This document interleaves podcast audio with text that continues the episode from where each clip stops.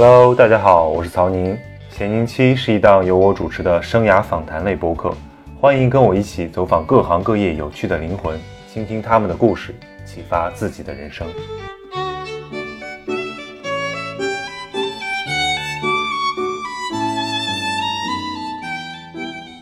我的好朋友杜世超是一位多才多艺的人。刚认识他的时候，我还以为他是个韩国来的快乐肥宅，喜欢打游戏、吃宵夜、唱 rap，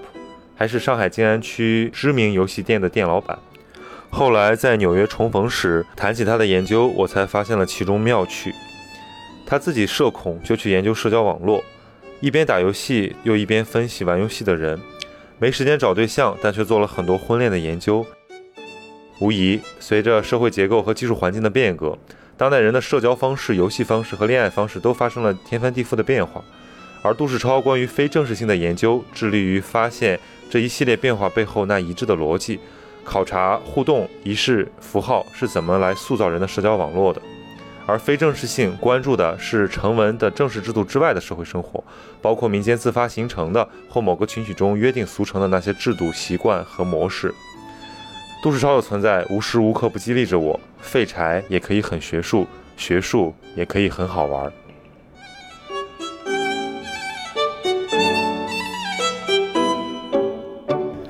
为什么你会对这个方面感兴趣？这个我一开始是对社交网络会有一个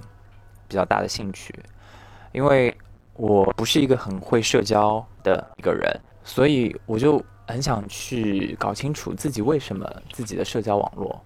会不那么理想，然后慢慢的坐下来发现，人的实际活动中，特别是中国人，正式性的东西对人在社交中的影响到底有多大呢？真正起影响的是一些非正式性的。那可以理解为你就是一个社恐的人吗？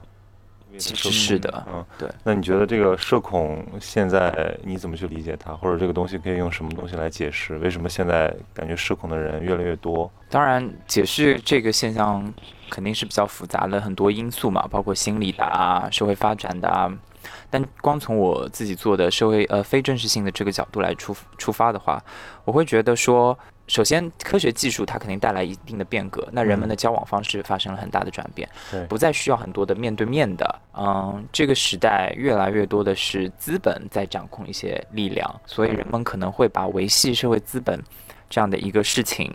看得没那么重，然后人在人在这个社会中分的社群，嗯，呃，也越来越复杂，所以在这种嗯多元化社群多元化，然后嗯非正式性或者一些非正式的制度。越来越多元化、以碎片化的过程中，人们很难去找到一一系列普遍接受的、方便或者很高效可以和人去进行沟通的一个方式。嗯，所以导致了我看到你的时候，我不知道该怎么样去和你开启一段对话，甚至我我会去猜测你喜欢什么，是不是嗯和我的三观相同？面对的这个人，他给你的感觉。不确定，太不确定了，嗯，所以会有种自我保护的意愿，自我保护，然后你不知道从何说起。我我自己的感受是，这个社恐和城市，就是所谓的我们讲这个呃 metro 这种都市性是有很大的关系的。就是呃，这个社恐不太可能发生在你说一个小镇或者一个村落里面，但是它在城市里面非常普遍，而且它在这种越发达的。呃，社会，尤其是进入到已经进入到后现代的，像像北欧、像日本，就是会比较普遍，而且成为一种流行。我之前看过一本很有趣的漫画书，叫《呃芬兰人的尴尬》啊，反正就是看完之后，我就觉得就是精神上的芬兰人。比如说这种尴尬时刻，我们都经历过，类似于你跟一个不是很熟的人要呃合作，合作完了呢。你们要各自回家，按说你就应该直接向两个方向走去，结果你们又在下一个路口碰上了，嗯，发现你们要坐一趟车，于是这段多出来的共同经历就会变得尴尬无比，嗯，呃，还比如说有的人他就是为了来跟你套近乎，比如说我们的一些 party 啊，或者一些什么，比如 KTV 这种，呃，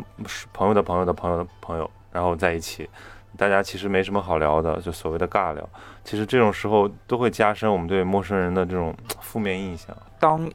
呃，扩建自己的社交网络或者交友成为一个目的性很强的一个工具的时候，像你说的，你说啊，他可能是想找你办点事情啊什么的时候，你的防备心就会特别大。嗯，因为它不是构建在一个你们共享的。利益交换、互惠，或者是兴趣为基础的一个交换上，嗯而是资源的交换，甚至是单方面的索取，都称不上交换。这个时候，网络的构建就完全是资源的动员。那我们那这就提到那个，就是你你的这个所谓的祖师爷啊，就格兰诺维特的这个弱关系研究。那包括很多中国学者对弱关系在中国社会情景里面的一些体现，做出了一些研究。就是说，那中国人现在我们中国人这种社会资本的交换，到底是一个什么样的状态？它和比如你在美国教书和上学感受到的差别是什么？在资源的动员上。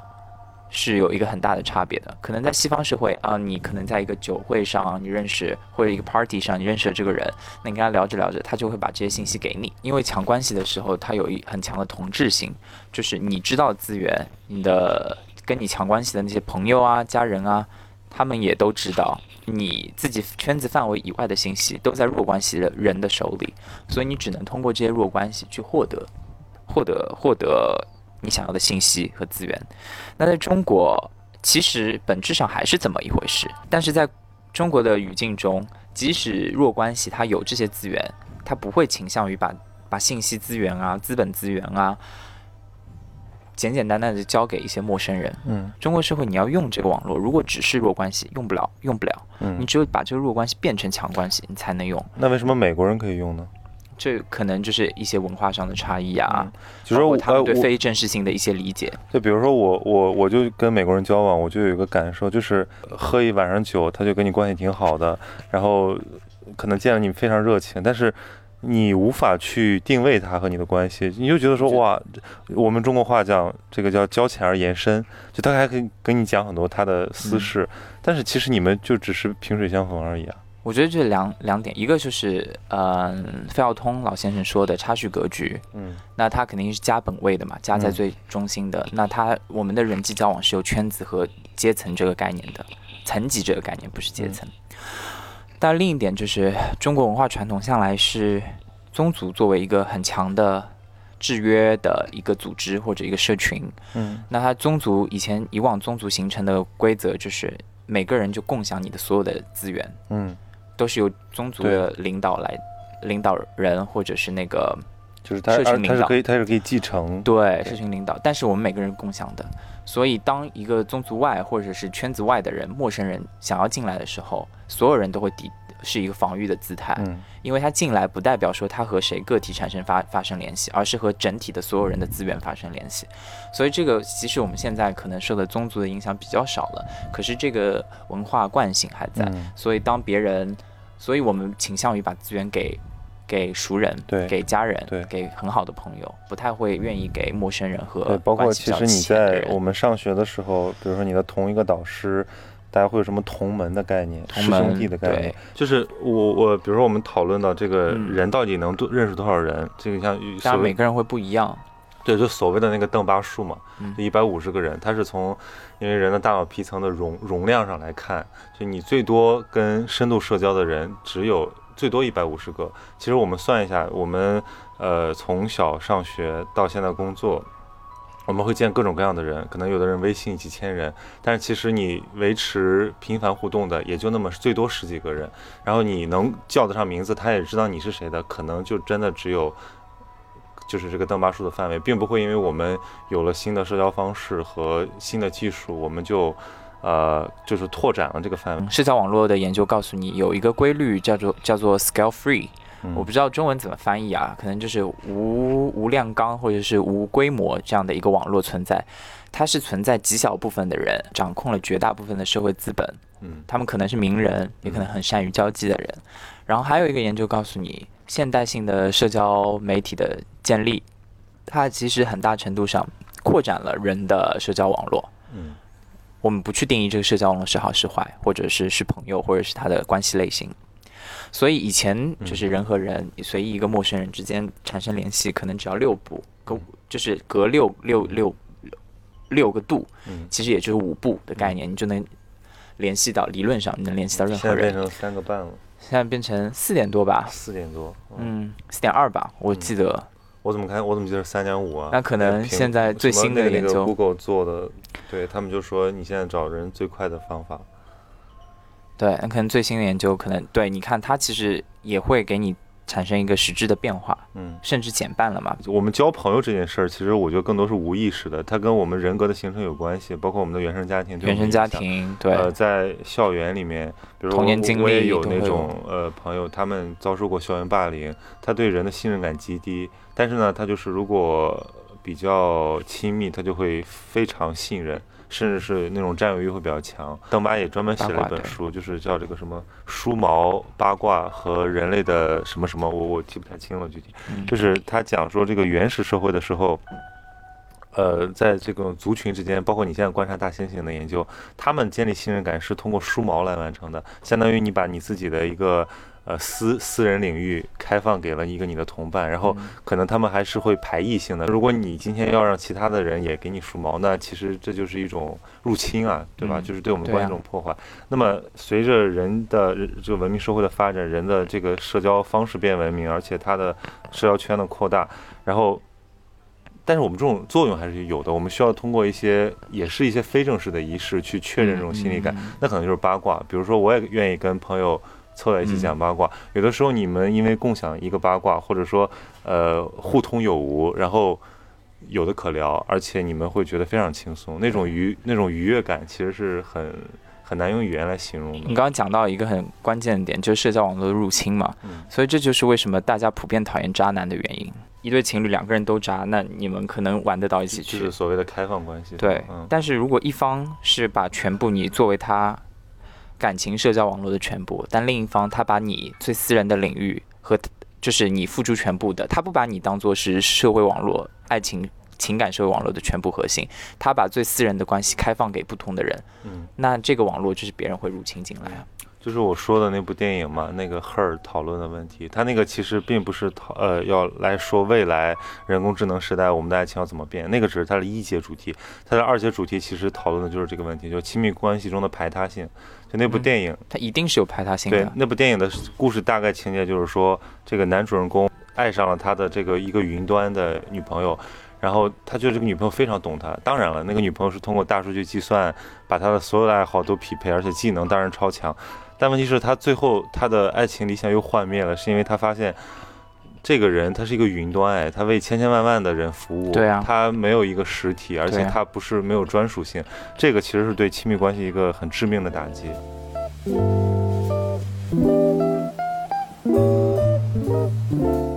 呃，我知道你有一个研究是关于这个游戏对社交的影响的，然后其实你自己王王者荣耀打得很好，是吗？我王者荣耀，嗯，不算非常好。你这个夯非常的客套。对，不算非常好。就是之前回国隔离的时候，打到就经常打游戏，然后打到最高的那个是有一个英雄是在我在青岛隔离嘛，我有一个英雄打到了青岛的前十。哇，这么牛逼！青岛打王者荣耀的人很多吗？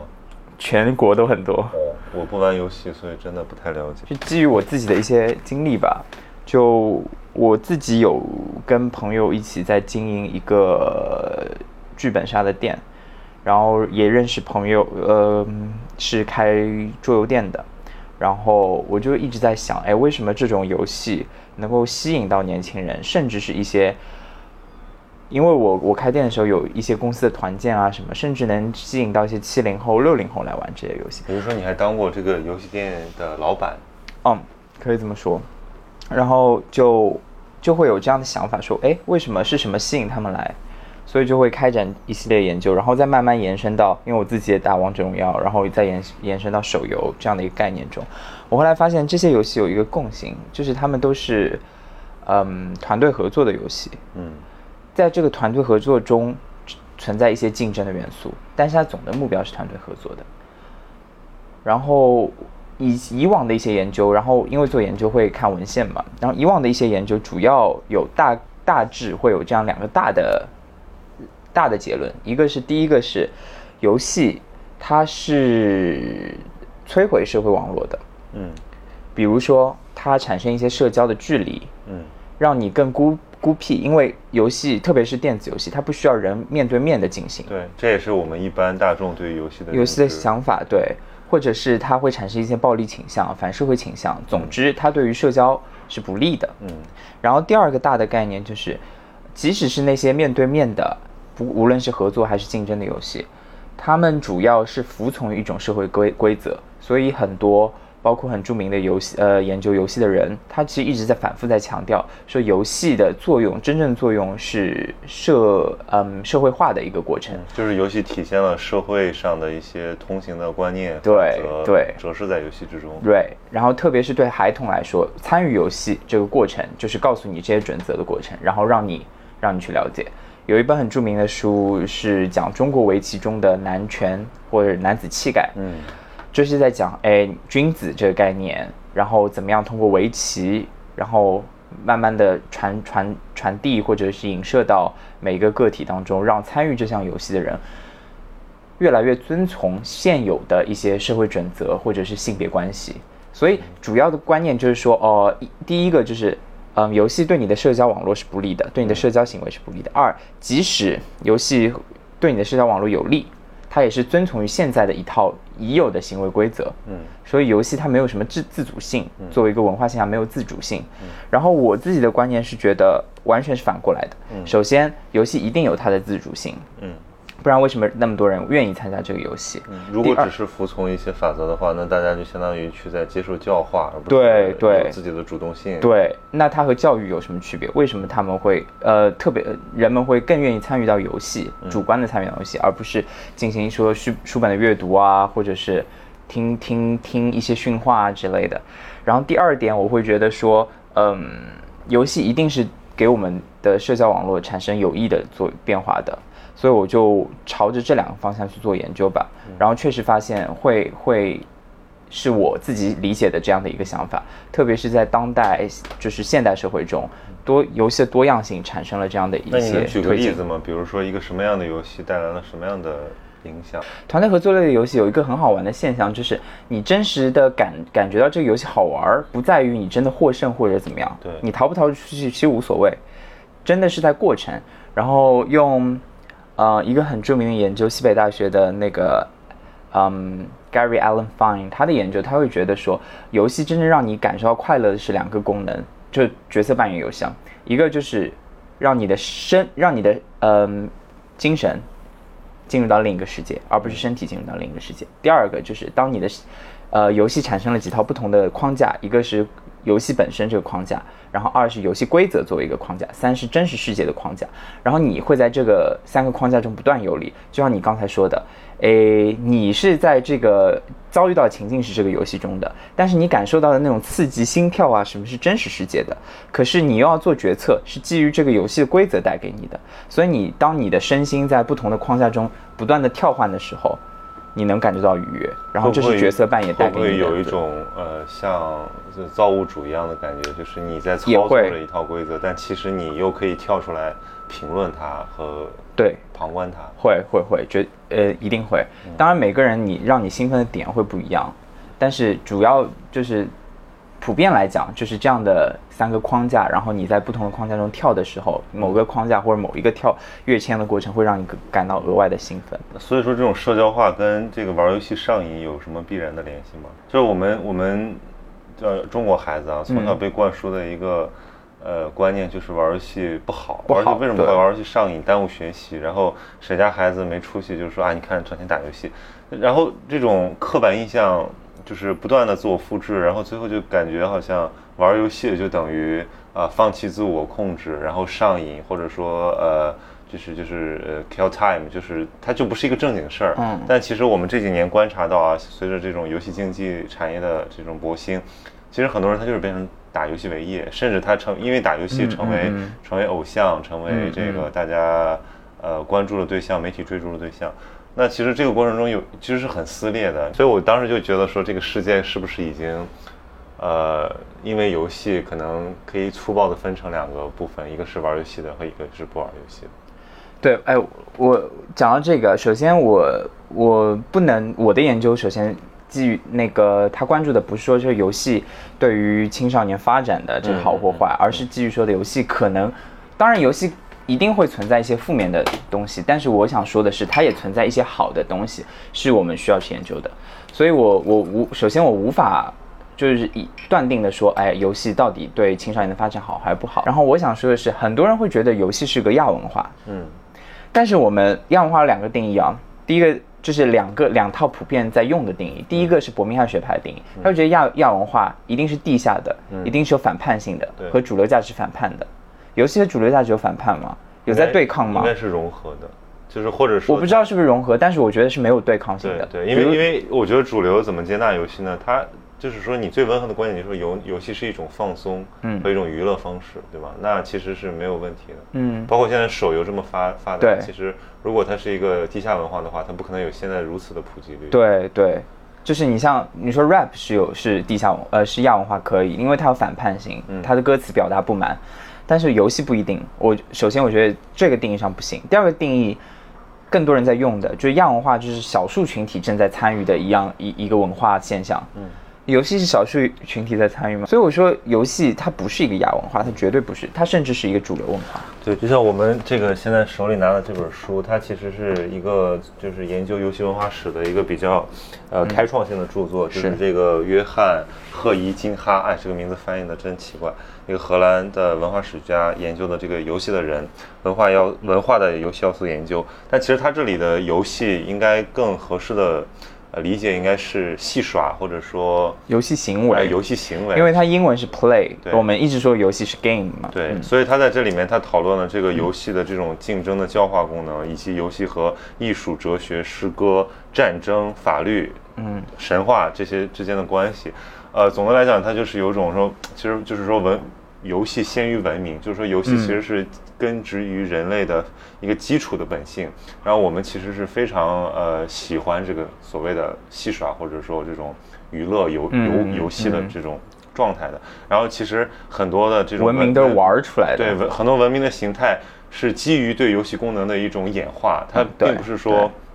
呃，游戏就是一个呃多余的，或者说就是一个人类无聊的消遣。所以，就如果从这种观点出发呢，我们可以去反思一下，其实我们有时候。呃，俗话里面讲的这个一场游戏一场梦，它也非常这非常好的一个隐喻，就是这非常像我们的人的一生，在如此短促、呃各种条件制约的状况下，呃有乐趣，并且可能要通过合作，要通过竞争，然后取得一些成果。但其实我们知道，这个最终它就是一个游戏，呃，它只是一个呃一个小次元，它不能代表整个世界。它也它也没有什么特别的含义。游戏确实，游游戏确实可以观察人的一些呃对特性。你比如说，有的人他就求胜心特别强，呃，他可能会为了一个游戏的输赢，放弃掉很多的这种体面的东西，或者说对人的这种基本的尊重。还有的人他会比如说很输不起，就比如说呃下棋，我我我下棋倒是经常下，但有的人他确实输了棋，他脸非常臭。那我们说大不了再来一盘，但是他说啊不玩了不玩了，就非常丧。包括有的时候你在赌赌博的过程中也会有这种。就有的人的风险偏好和其他人不一样，但是我们可以通过他的游戏行为去判断他人格的一些特质，甚至是一些极端测试。嗯，玩王者荣耀也是，就是大家会有一个定位嘛，你是辅助还是你是坦克，你是刺客，你法师、射手，每个人功能不一样，然后你每个人要去完成任务也不一样，然后合作方式也不一样。在这个过程中，其实我我我有经历过很多例子，就是哎，甚至情侣，就是因为我玩王者荣耀的时候喜欢打开听筒听别人讲什么嘛，嗯，作为一个社会学家，喜欢参与观察或者非参与的观察，然后经常有情侣因为吵着吵着，然后就说分手，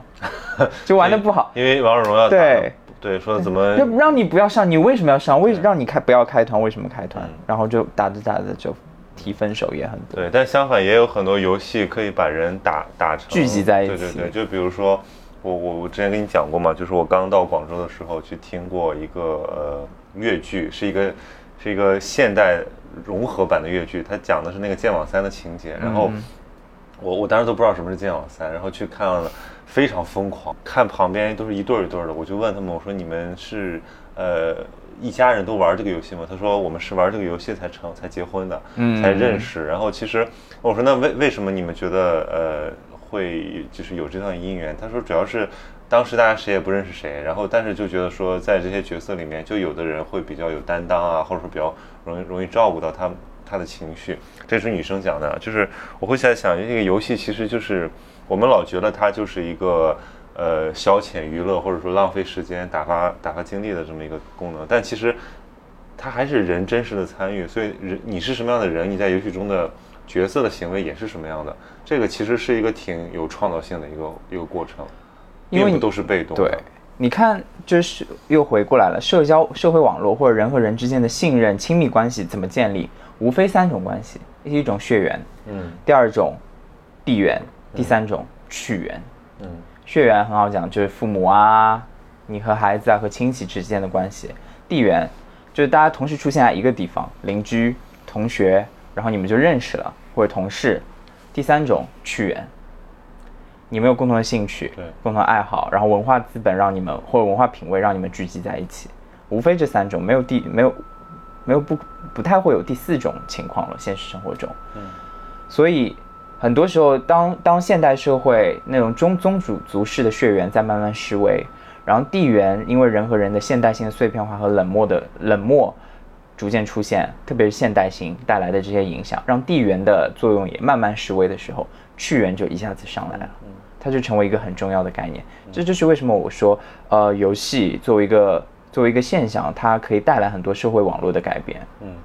就如果我们从这个角度观察游戏，其实可以观察到游戏很带来了很多积极的影响和变化。对，但是其实我我和很多人反对游戏的观点不是太一样，有很多人就觉得，就像我刚才讲的，它是一种很通俗的这种社会规制的观这种观点。但是我我我我想的就是说，我是考虑到这个虚拟世界和现实世界的一个关系。就是我觉得，嗯，因为我也打过游戏，然后我打游戏的过程也有没日没夜的时候。我当时玩那个《暗黑破坏神二点零》，对吧？然后我 打打通关了那种。呃，就我会担心一个人如果很沉迷于游戏。然后深度参与游戏，他对这个现实世界的在意程度就真的会降低。一定。比如说我们看那个电影《头号玩家》，它那个里面就设那个世界观设定，就是我们现实的生活已经破败不堪，已经贫富分贫富分化非常严重。但是我们可以在在一个机会平等的一个游戏世界里面，你还是能够享受到一点点快感。就哪怕你是个草根小伙子，你只要游戏打得好，你也可以在那里面成王，迎娶白富美。对对，就是 就是。但是有个问题啊，我们承认，如果现实世界的这种权力结构非常难以改变的话，在游戏世界里，它创造一种获得感，这个是 OK 的。但问题是，呃，我们要不要在意这两者之间的权重？就是我们真的可以完全不顾现实世界而去进入到游戏世界里面？我觉当然不可以。嗯，当然，我觉得这不是一个理想的状态。所以你看，斯皮尔伯格对那个电影的设计很有意思，他最后的结尾就是说要。让那个呃，相当于他们的最后几个人变成了这个游戏的主导嘛。嗯。他们主动提出说要限制自己玩游戏的，就限制用户玩游戏的时间，让大家什么二四六去生活，真实生活。但是我在我看来，这是一个权宜之计，这是一种呃政治正确，甚至是因为它并不是符合人的那种天性的。嗯。因为我们，我我觉得游戏确实它就是呃有一个逃避属性，包括那个电影里面的设定也是这样。对。它那个游戏叫绿洲啊。那现实已经变成一片荒漠了，只有在绿洲里，我才能够享受到公平，然后我的欲望才能得以实现，然后甚至我可以，呃，做任何我想做的事情。那在这种情况下，不是正就是那个游戏越美好，不就映衬了现实世界的越来越灰暗吗？嗯，对，我同意。但而但是你讲的一个点是在于现虚拟世界和现实世界的这样的一个矛盾。嗯。所以我觉得说电子游戏，其实其实你在讲的是电子游戏和网络游戏嘛。嗯，我觉得电子游戏、网络游戏一定要有规，一定要有法律法规。嗯，就是我我我觉得任何的沉迷都是不好的。嗯嗯，比如说，我觉得看电影是有很多利益处的，可是你沉迷于电影，并不见得是一件好事情。那游戏当然也有同样的属性。嗯，但是如果是现实生活中的这种。嗯，面对面的，你们一起去进行的游戏，包括桌游啊，甚至是狼人杀，嗯，我不觉得它是在创造一个可以让你逃避现实社会的一个虚拟世界。你要这样讲，我我是同意的，因为我之前有一朋友，他清华做那个游戏化研究，嗯嗯，呃，他这个游戏化的概念其实就是他他是经管学院的，那他其实就在讨论说，我们怎么通过这个游戏化的管理，然后来提升我们的组织效率和我们的包括教育里也经常会有这个研究，呃，就是管理学，然后这种组织学和教育学里面都有，因为游戏是很好的一种学习方式，并且是激励人的方式，是，就是说如果我们能够在这种参与性的。这种这种环节里面加入一些游戏的成分，那其实是获得更好的呃你的不管是教育还是组织管理效果。那这个它不存在我刚才说的那个问题，因为它就是现实世界的一部分。对对，那其实如果我我们讨论的还是说有没有可能完全一个人就像那个。最经典的那个哲学实验，就是普特南的波中之脑一样讨论的。我们有没有可能，这个大脑只要你提供给它所有的营养液和它的快感刺激之后，那我们其实根本不需要外在世界，我们不需要一个真实的身体，我们只需要我们大脑的意识就够了。就像这个《黑镜》第一季、第二季讲的那种，嗯，它那是一个非常反乌托邦式的构想，就是呃，那个世界里面的人只能。只能就是什么蹬自行车发电，然后供养这个世界。好像最新一季的第一集也在讲这个事情。就是就是他那个，因为因为你在这个一种反乌托邦的想象里面，呃，这个是非常邪恶的。因为因为游戏背后站的是资本嘛。那我们玩什么游戏？你看我们现在玩什么游戏，不是我们自己决定的，是市面上有什么游戏，然后最后变成了几大集团的博弈。然后游戏要收钱，我们就得乖乖的就范。其实这个时候会让大家产生那种啊，我是不是又沦为了这个资本的一个螺丝钉的这么一种感觉？嗯，确实会有这个问题。所以未来的游戏发展是什么方向，其实也很难预测。但是我只是我会觉得，但我觉得有一个趋势，肯定是这个游戏的普遍化越来越强，因为我们的技术条件越来越强，资本化也会越来对啊，以后的这个 VR 和 AR 技术更普及之后，我们的游戏的。呃，这种爽度啊，可以大大的提高。嗯，AR 更可怕，AR 就是增强现实，它就是让你的现实生活中充满了游戏互动。那这个我们就根根本跟这个彻底分脱离不了。对，包括其实你说这种社交化的购买行为和这种社呃就是叫什么呃，就我们用社交软件、社会网络的这种交互行为已经发生了呀，像拼多多，像这种。呃，把任何的呃，包括过年的那个抢红包、集五福，它其实也是通过一种游戏化的方式重新去组织一下你的这个人际关系嘛。对，只不过它的目的目前看来可能还只是说哦，为了要流量，或者说为了呃卖东西，但是有可能更多的赋能有了这个条件成熟了之后，就可以做更多的事情。对，确实会存在这样的一个问题和风险。但我个人会觉得会是比较乐观的，嗯，因为你玩游戏，我玩游戏，这是我们的本质。对，我玩，就是我这种观察属于一种叫什么呢？就是因为我不参与，所以我就担心。但你可能会更客观，可能会更客观，但也可能更不客观。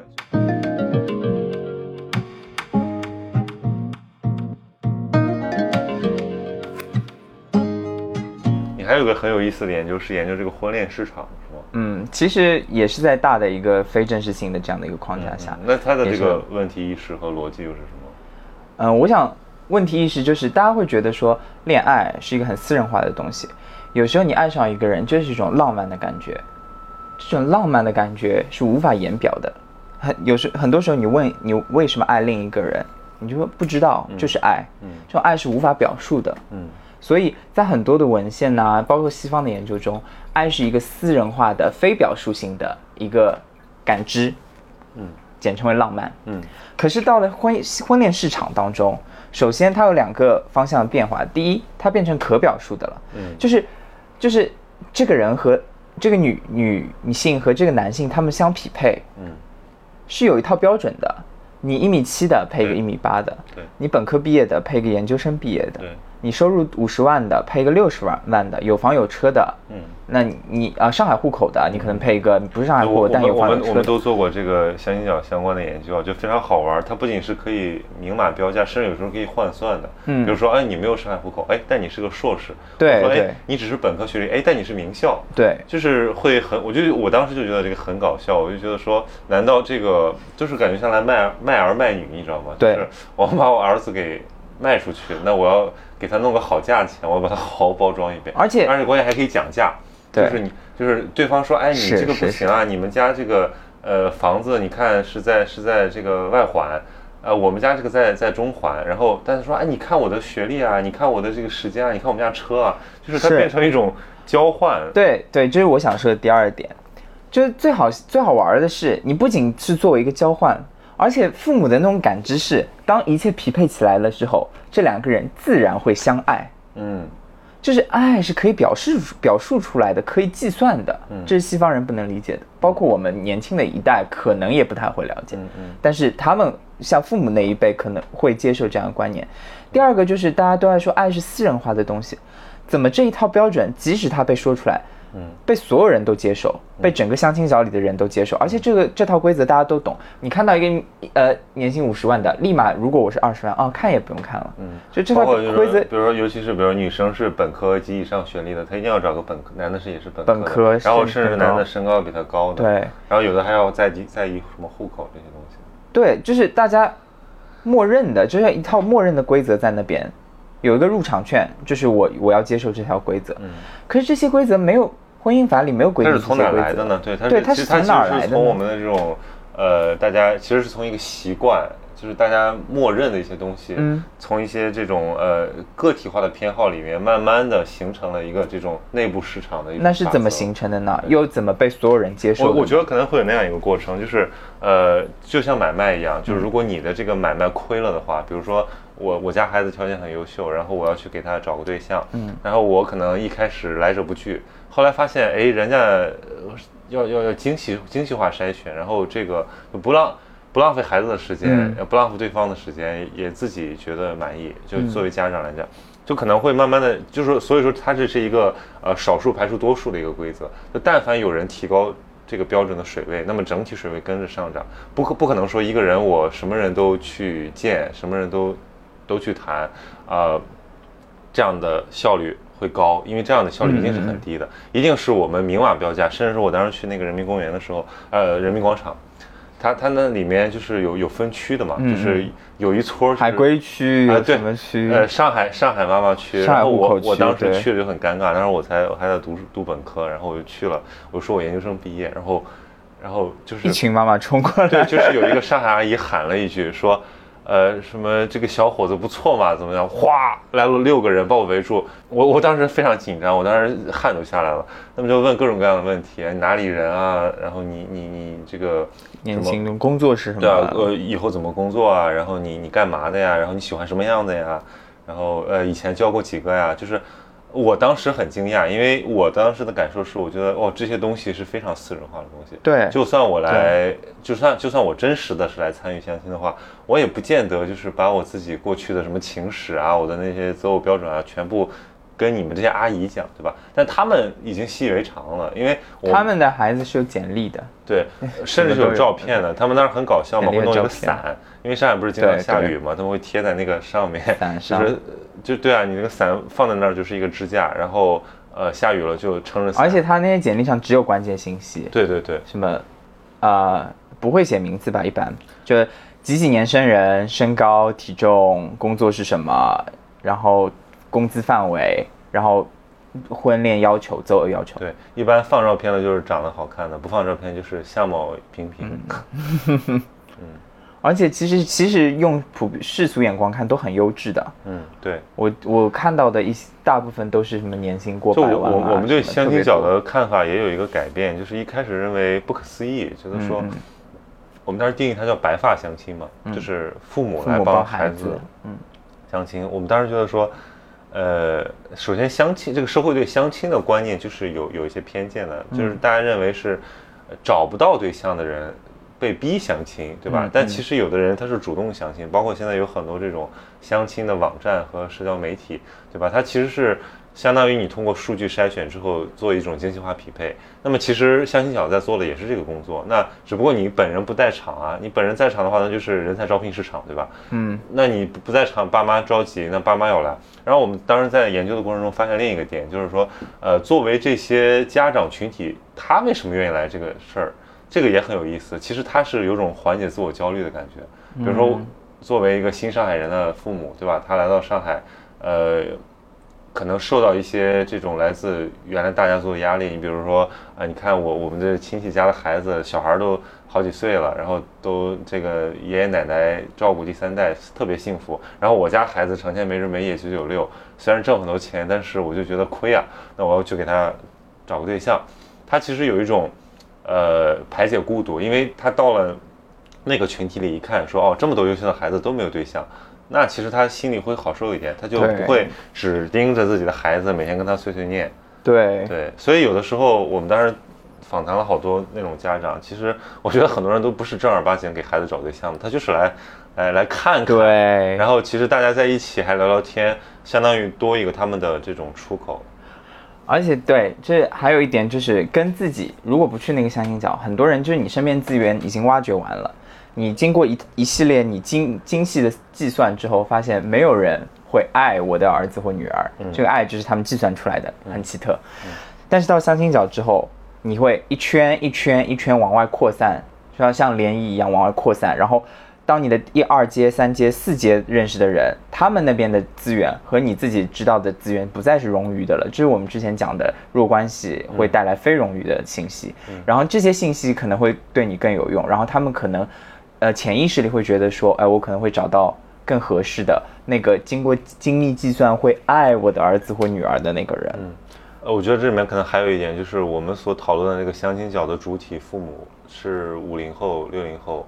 这一代人啊，嗯，就他们身上其实有一些特点，就是确实从计划经济年代走过来，他们当时对爱的理解是非常简单的，就是找个好人嫁了，然后这个人看着不错，可能我们就像那个有个电视剧叫《父母爱情》嘛，它里面我妈我妈爸妈很喜欢看，那它里面其实我也觉得挺好看的。它其实里面你你你看到的，它我看那个东西，我觉得那个东西不叫爱情，那一开始就是一些机缘巧合，然后凑在一起了，然后是一种资源的。对资源的交换，然后但是因为这种呃经历了时间，经历了大风大浪，它变成一种亲情，而这个东西其实也也那种温情也很也很宝贵，所以说我觉得可能在这代人的观念里面，他们认为其实你刚才讲的那个东西浪漫这个东西，嗯，他们没有什么体验，也不是很在乎，因为他们觉得呃这个东西不重要，在他们的感情经历里面，嗯这个东西是非常次的，反正都是居家过日子嘛，对吧？所以我觉得这个可能也是相亲角成为这个时代一个特征的一个原因，因为代际的更迭导致我们这代人对呃爱的观念不一样了。我们现在可能呃不愿意接受一个被安排的对象，而更愿意去说我自己遇到一个。但其实我看过很多这种关于亲密关系的研究啊，就是我并不认为这个爱是。真的有那种说所谓的被劈开的灵魂相遇的那种可能的，就爱其实是一个非常可以推演、可以计算、可以估计的事。比如说，我们更容易爱上什么人呢？首先，我们更容易爱上那些跟我们相似的人，就是比如大家都会认为这种典型的校园剧里面有这种呃什么小混混跟校花跟成绩第一名的女孩在一起，但其实那种几率是有的，但是它建那个相异只是建立在。呃，新鲜感的基础之上，真正大部分的过程中，还是你刚才讲的那个趣缘，就是我们很多人有的聊，然后对什么东西感兴趣，然后慢慢在一起。还有一种就是说，这个所谓的曝光时间，就是说你这个认识越久的，或者说你这个越熟悉的，你越越容易产生好感。很多人是从朋友发展过去的，一开始是朋友，没什么感觉，待在一起长了，发现离不开了，然后慢慢的去重新定义这段关系。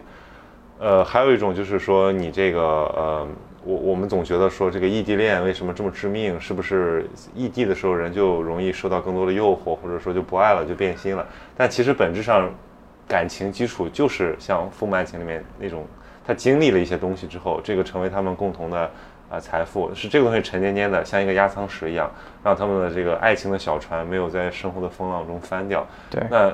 经历和你们的这种共同经历、共同共同话题、共同话题，这是非常重要的。所以其实你有了这些标准之后，我们发现我们其实能爱上的人是可计算的。比如说很多的这个所谓的中学同学、大学同学，有的吃了回头草，或者说我们身边的那些人，或者跟我们有同一爱好的人，然后再一个就是长得好看的人。这个也是大部分研究都证明的，这也是为什么进化心理学对，就是为什么我我这样讲可能不太政治正确啊，就是我们大部分身边在一起的人，我们看可以看到，就是好看的和好看的在一起，没那么好看的和没那么好看的在一起，不太好看的和不太好看的在一起，这个其实是一个自然筛选，嗯，我们没办法说，嗯，通过这种人的观念去调整这种行为。补充一下，你像五零后、五零后和六零后对浪漫的体验，那个我同意，普遍。就是从大的那个上来讲是这样的，但是我之前也做过一个小的小的观察吧，或者是我正好有批资料，是当时张乐天老师收了一一一系列的书信，然后我和我的同学办了一个情书的展，嗯。就是因为我们当时发现太有趣了，我们我们的想象中说，哎，毛时代的或者那个年代的人们对于爱情更多的是一种是一种爱，就是你说的那种资源的重组啊什么，可能浪漫或者是对爱的理解是政治化的政治化的，对对爱的理解，包括你看《活着》，嗯，那些那些小说，嗯，对爱的理解是非常非常没有那种西方式的话语的影响的。但是我们我当时就看到一系列的情书，嗯就是有有被下放的，有知青的，然后他们就是异地，然后互相写情书，比如说他坚持了好几年他。们怎么表达爱呢？会让你觉得惊讶？他们的就是很赤裸裸的爱，我爱你就像什么什么什么，啊。对，用矢矢志不渝，海枯石烂，然后一天不见你，我茶饭不思，就是这种话语。然后甚至还有那个信上有泪水的，嗯嗯。然后我还还有一个是一系列的故事，一整套特特非常完整的信嘛，有一系列故事，我记得是有一个有一个年轻人吧，他他去知青，他们异地之后，然后他为了调回那个原来的地方，然后他当时是做木匠的，然后手艺特别好，所以他私到公章去给自己干了个印，然后把自己就是自己有一个文件嘛，相当于正式的文件就可以调回原地，然后他调回去了，见到了那个人爱人，但没几天他就这个事情东方东窗事发，他就被关到监狱里了。然后他们又开始了很长久的异地，因为在监狱，然后整整四十年吧，然后他们完全靠着这书信，嗯，然后维持他们的维持他们的爱情，其实我觉得，所以还是会有一些浪漫的刚才。这个又又又又又启发到我，就是刚才我我我刚才那个结论就是说，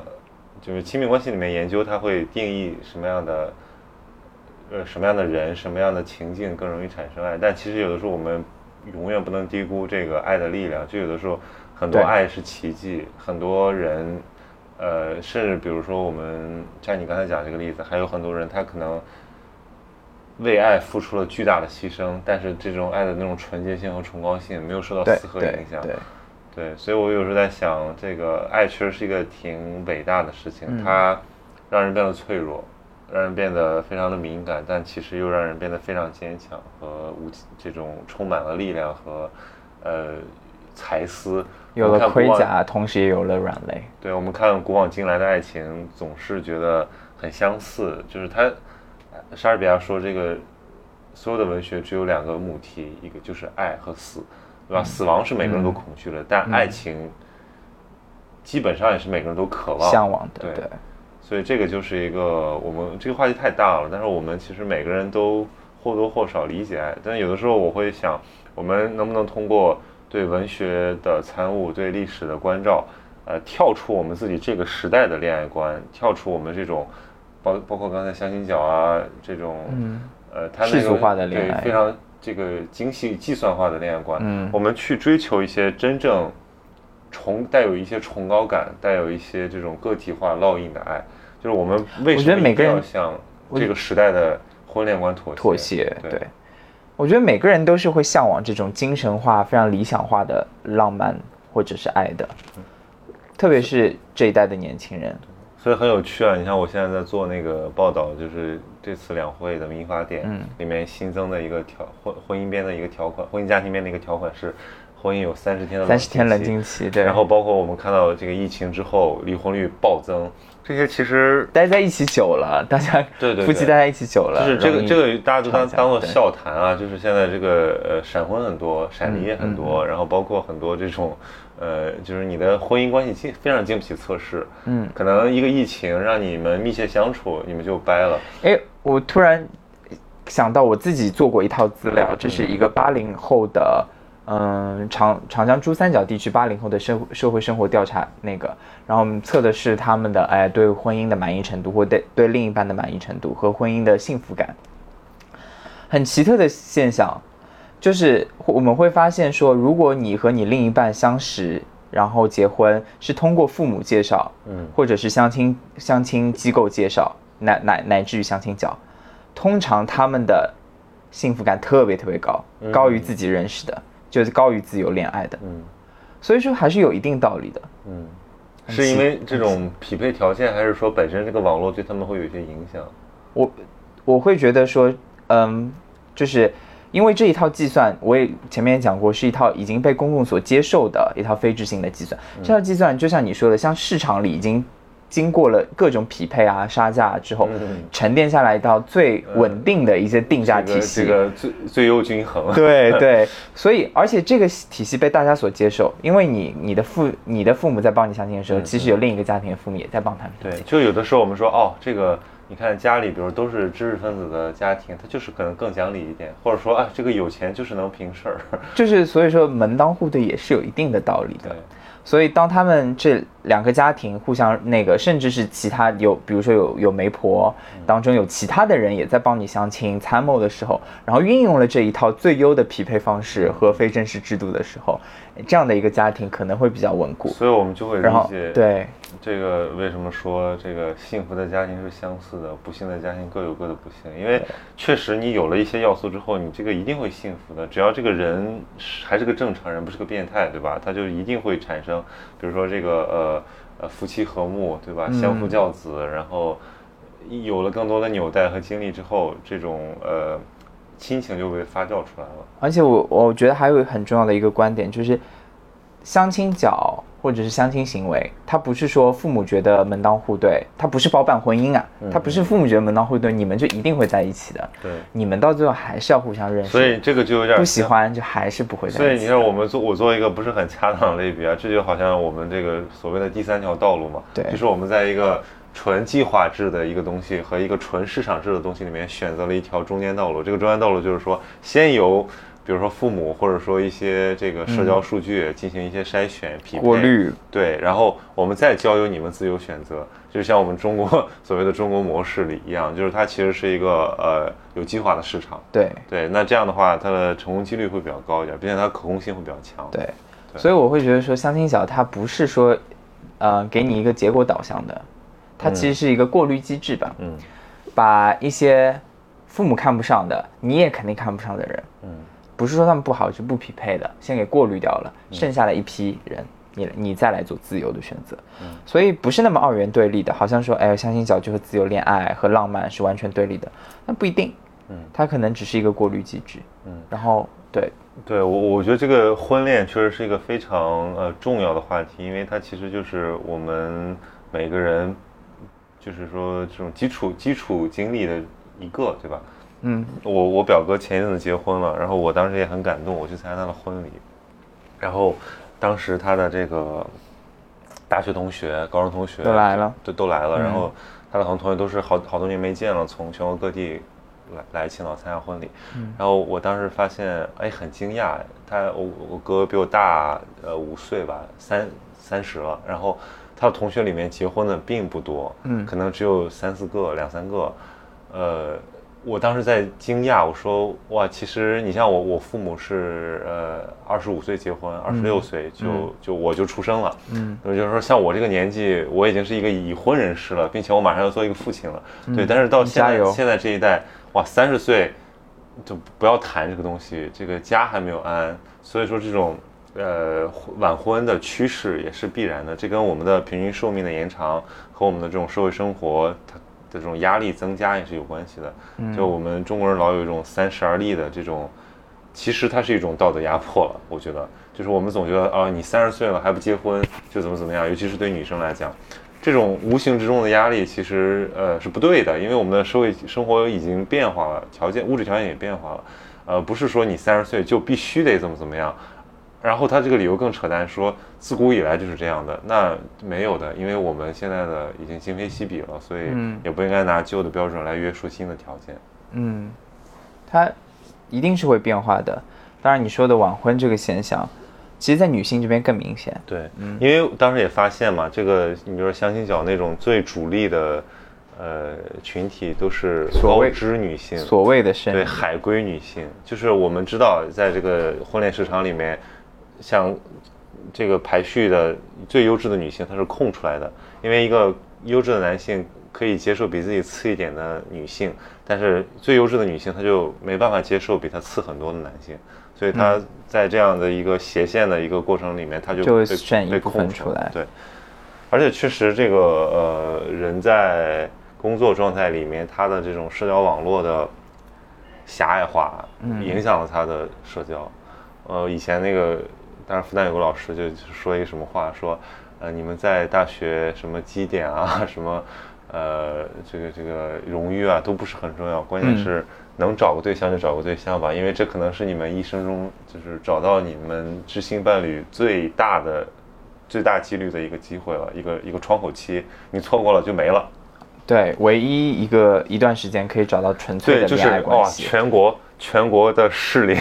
男女青年都相聚一堂，就不用考虑家庭状况。对，而且而且给你们制造了 N 多这种浪漫活动的机会，你们可以一起去做做草地啊，去那个去约会啊，去一起上课啊，去一起搞兴趣社团啊，就是这完全就是。给你来恋爱的嘛，对，所以有的时候我觉得提倡大学生适度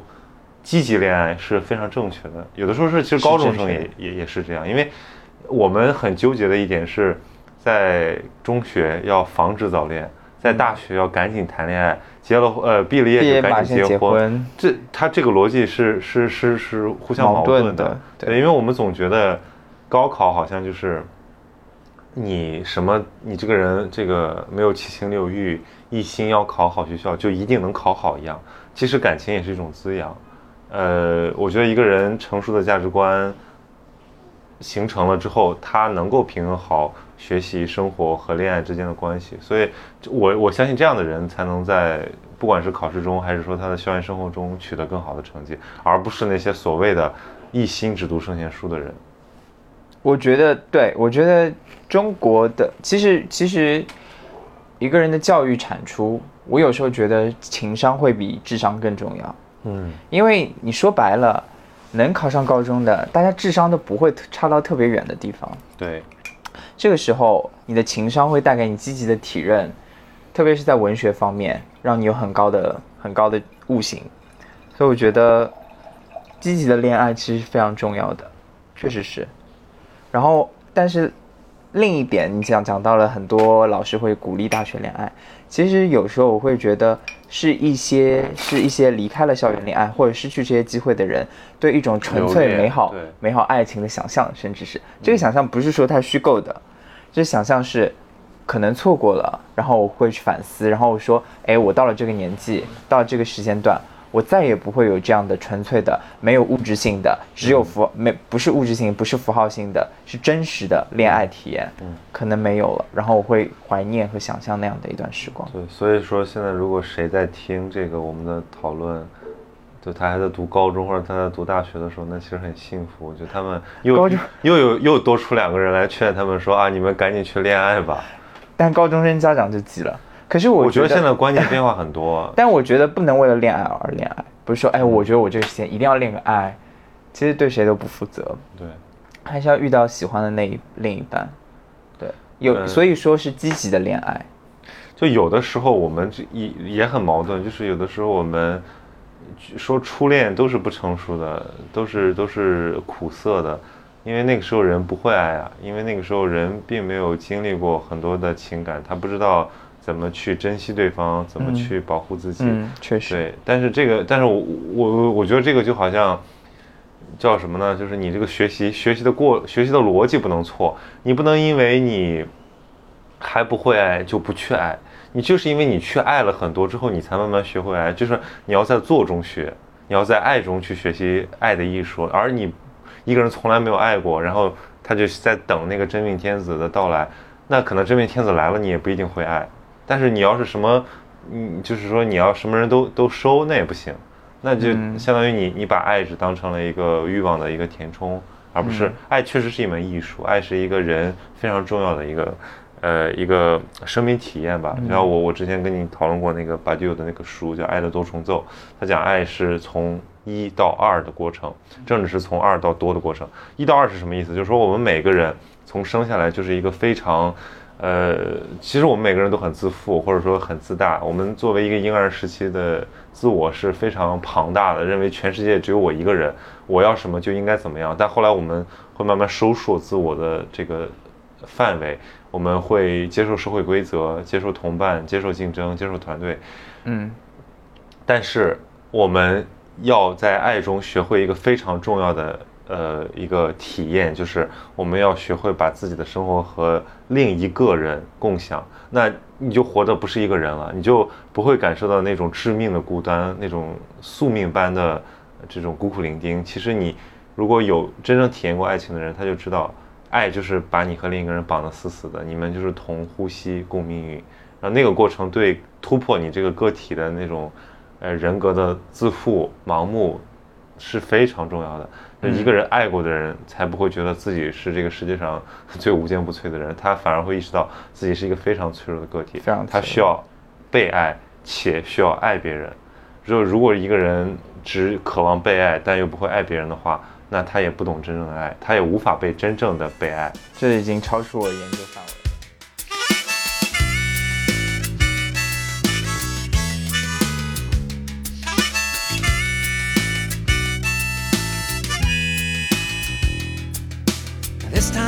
Let's not bring my disaster.